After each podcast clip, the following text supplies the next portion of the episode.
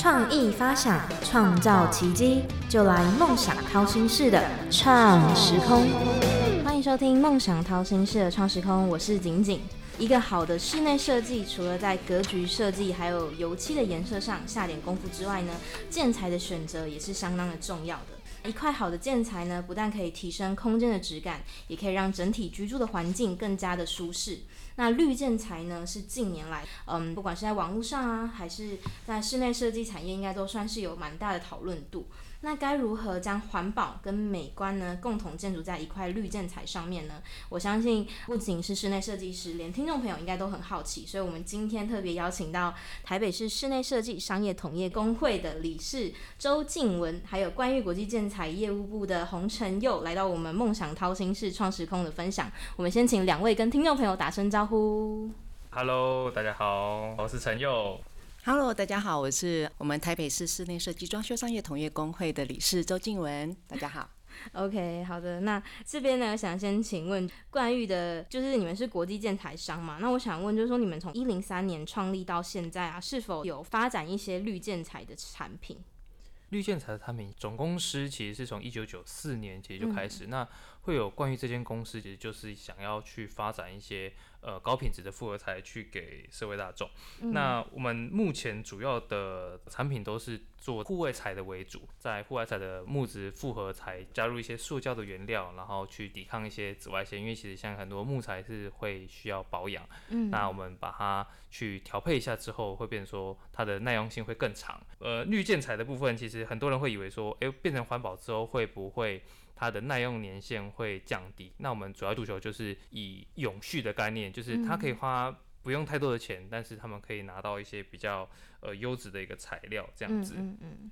那这边呢，跟室内设计师，就是我们周理是聊这个绿植建材之前，我觉得听众朋友应该也是蛮好奇，您是怎么进入这个室内设计产业？因为刚刚事前我们在聊的时候，知道您是香港人，结果完全没有香港口音。那您是怎么进入这个室内设计产业的？嗯，蛮特别的。一开始哦，其实我们也是从建筑试装的材料开始。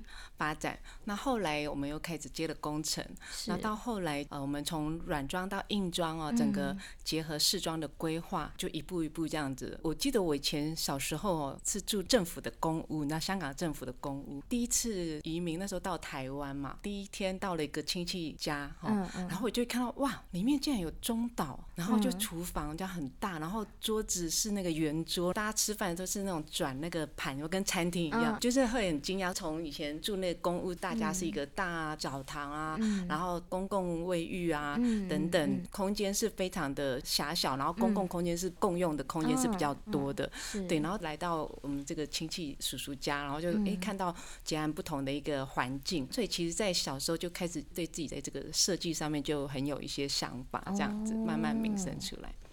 虽然说现在大家都会说什么大学学什么跟未来从事什么不太一样，但是我觉得。呃，喜欢做的工作跟喜欢做的事情，好像也都跟小时候有一点点的影响。嗯嗯，对那你觉得过去跟现在关于室内设计或者是建材方面，你的业态有什么比较大的区别吗？嗯，其实，在过去，我们大家都会在装潢上会比较重视一些设计的美观，嗯，好，比较外显的为主，嗯，那就会比较没有那么强调，比如说刚刚提到环保啦，或者一些绿建材等等。可是，其实近年来，民众大概都都开始陆续会听到一些比较着重在健康上面，然后环保上面的议题，所以大家会比较重视。这个设计上的内在，嗯，会比较往内去追求，可能很多你看不到的东西，你闻不到的气味，嗯，但是其实它对身体是有影响的，嗯嗯，对，所以国际上其实在一九九二年开始哦，发布所谓的绿建材，让大家可以怎么样再去用永续的材料啦，刚刚讲永续的材料，然后环保的材料，低损耗的材料，对环境污染可以降低的。然后其实像现在不是在倡导二零五零年近零排碳嘛？对对，其实。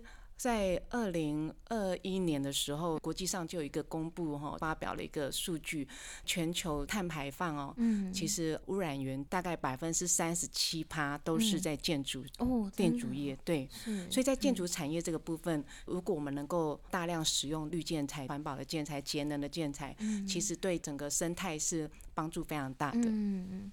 我我不太清楚其他的国家或者是其他地方，但是我觉得在台湾对于推广这个永续还有零碳排这一块，就是我觉得每一个产业真的是都在他们能够达成的这个小小的区块里面努力，我觉得这真的很棒。真的，没错。那冠玉建台这边可以描述一下，您觉得冠玉建台在室内设计这个产业里面扮演的角色是什么吗？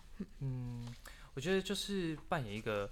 我们可以给设计端，嗯，跟消费者端后台保障的一个感觉，嗯，像是我都会跟我的顾客或是一些设计师朋友在讲说，其实我们的东西我不可能永远是最便宜的，但是我会给他们的承诺就是说，他们至少用得下去，是不会再回头有客诉的一个部分，客诉的几率会降低非常多，因为像是其实我觉得，呃，台湾的业主的市场其实有一点。比较矛盾的点就是说，他们会希望在有限度的情况下，我支持一下环保，他们都会欣然同意。但是如果当他们发现，就是说我支持环保的代价是。我的居家装修可能可以用十年，甚至缩短到一年的时候，他们可能就不愿意买单，哦，或者是他会为了这件事情付出很大的代价的时候，他们就会，那我还是不要环保好了。嗯，那我们扮演的就是让他在两边之间可以去做一个权衡，才不会说，好，我的设计端跟业主说，好，你这个地方可以有一个绿装修，有一个呃零碳排，有一个固碳的一个作用，但是回过头来一年两年之后，那个顾客哇。漏水了，哇，那边烂掉了，那其实对设计端这边也会有一些比较不太好的影响。像这些银行业要走那个近零碳排的部分，因为 ESG 嘛，那一是环境保护，还有社会责任跟企业制度，那我们处理的就是一的这个部分。他们就是要求说，我的装修的东西要有绿建材的标章，那这样他们去写这个 ESG 的报表的时候，呃，就会比较。漂亮，嗯，那当然我们自己也要去做一些品管的部分。我绿建材拿到之后，我的品质会不会掉？所以其实像是我们在发展的户外树木材，坦白讲，在去年其实就有发生过一些情况，是很多同业的品质上的一些一些瑕疵。因为在再往前一年，其实那一年的塑料有有涨价，所以在去年的时候就有一些，哎，怎么做完一年它就裂开了？哦，然后做一年它就就变形了，这样子的惨案，那看到我也会担心，所以我就在今年初的时候就有去回访，去回访就是我们以前五年前、三年前去做过的案子，那再去记录一下，就哦好险没事。对，那那当然这个东西不会是一个永久性的材料，但是我们就可以提供给我们的客户，就是说来。三年前跟三年后，而五年前跟五年后，那这样子的变化是不是你可以去做接受？我觉得是一个后台的一个角色。嗯，对。那像刚刚提到说，我们要同时做到环保，然后这个东西又要有很持久的使用时长。那我也很好奇，周理是在这个业界实际的这些案例，有没有什么案例是在绿建材方面让你觉得印象很深刻的？嗯。陈佑刚刚有分享，我觉得那个塑木地板，像我自己就很爱用。嗯，对，有些像那种户外啊、骑楼啊，或是一些阳台等等顶楼的景观的设计，都会用得到。因为我觉得它非常好清洁又好保养，跟以前的实木的这些户外地板其实好用很多。我觉得很值得推广。呃，比较特别，有些像那种嗯防火的绿建材，嗯，那它还做了特殊雕刻造型之后，再加上不错的面料，嗯，那其实可以塑造成又有绿建。材嘛，又美观又好保养的一些材料，我觉得也让我很惊艳。像我这一次建材展呢，我还有看到那种再生石。再生石对，只是说它是就像刚刚陈友有提到的，比较大型的公司，尤其是上市贵公司，他们其实在追求 ESG 跟 SDGs，他们必须要有一个很棒的一个重新整理过的产业的一个数字，所以他们比如说在建材上面，他们就会有挑选。如果说今天他们把既有的建筑拆掉之后，他们再重新把它整理，好，透过工厂啦，再去把它压制，去变成再生石，不管是石英石还是大理石等等，他们会透过他们的技术嘛，去清理过后再整理过，把它压合成石材，一样可以上墙，一样可以去带出那样的效果，而且它这样它的整个 ESG 是加分的。对，我觉得现在越来越多这些材料都很努力在做这一块。因为其实这个材料本来制作生产就已经是碳排放的一个因素了嘛。那如果说我们能够把它重新再整理、重新再做，等于是再生它的价值，嗯，又可以降低这个我们的市场的垃圾的排放这些损耗。是。那我们刚刚提到说，关于建材除了说要环保。然后也要呃用的时长可以很长。那我们还有一个比较重要的，就是刚刚提到美观的部分。那关于建材在这个美观跟环保上面是如何达到两者共存的？OK，其实刚刚那个周理师他有提到实木材跟树木材的一些差异。那在美观这个区块上来讲，大家还是会比较倾向于实木，嗯，因为实木它的质感就是很天然，然后它是一个。比较温暖的一个东西，嗯，但是长期下来它是比较需要去保养的，嗯，所以其实坦白讲，树木它是在环保跟美观之间算是一个 balance 选择，就是我可以不用那么的呃常保养，但是我又有一点点木材的一些元素在这个里面，所以我们其实在去做筛选的时候，我们会以它的。性能跟它的回收性能去做第一个选择。坦白讲，我们之前有遇过一个产品的一个线，收到样品，哎，不错，可以推。然后到设计端这边也觉得，哦，不错，可以推。但是事实上呢，没有被推动，因为它太大胆、太前卫。所以其实我们实际上在选材的时候发现，哎，好像我们选的跟后续业主选的好像又又不太一样。因为有时候我们单看样品，嗯，哦，很漂亮，可是做上去之后又会比较。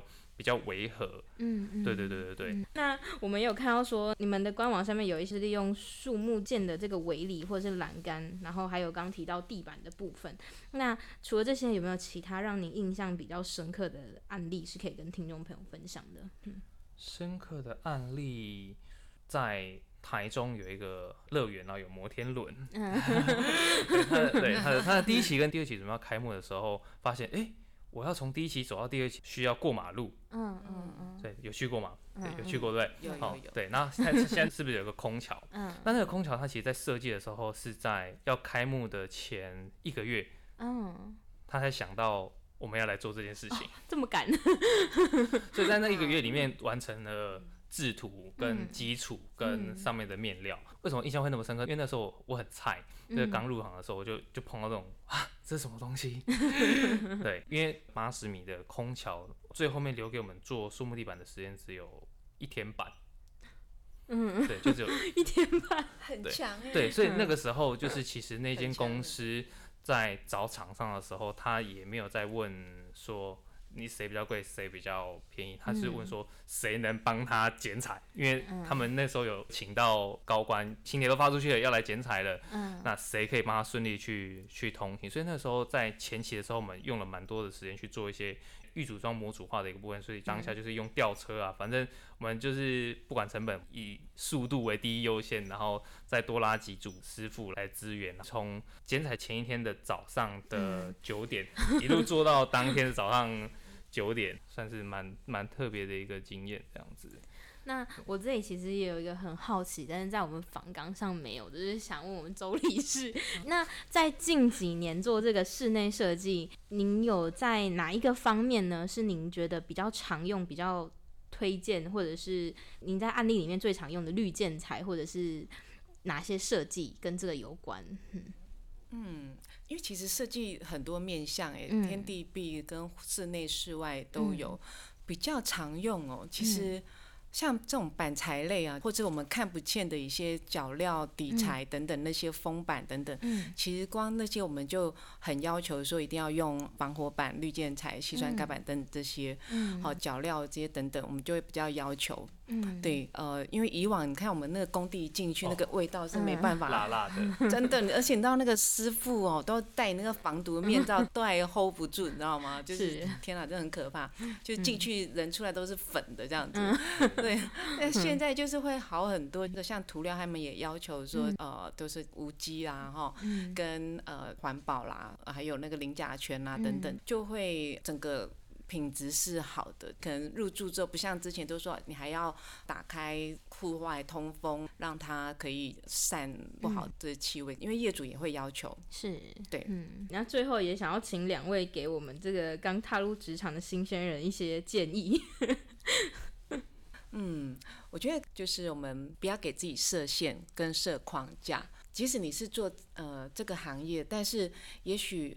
有很多很多身边有很多不同的领域，嗯，也会呃希望你去尝试。嗯，那我觉得只要是新的东西，不熟悉的东西，我觉得都不要去害怕，我们都是去试，因为那其实最后都是会滋养我们的成分。嗯，然后觉得在我们自己的本业上一定会更发光发热。嗯，好的，那我们哦，呃，因为平常就是还是会回学校去演讲什么的。其实现在很多学生他们都会想说，读这科系我一定得往这个方向去执行。但我觉得，呃，也不用说真的像刚刚李师讲的，就不用去设限。但是我觉得是选择会比努力还要更重要。就是如果说他这辈子他的目标是在 A，但是他一直往 B 的方向去，好像也怪怪的。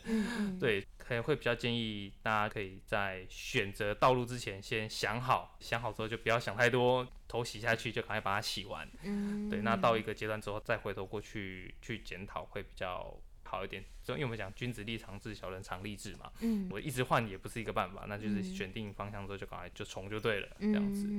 对。好的，我们非常感谢两位前辈给我们这个新鲜的干们的很好的建议。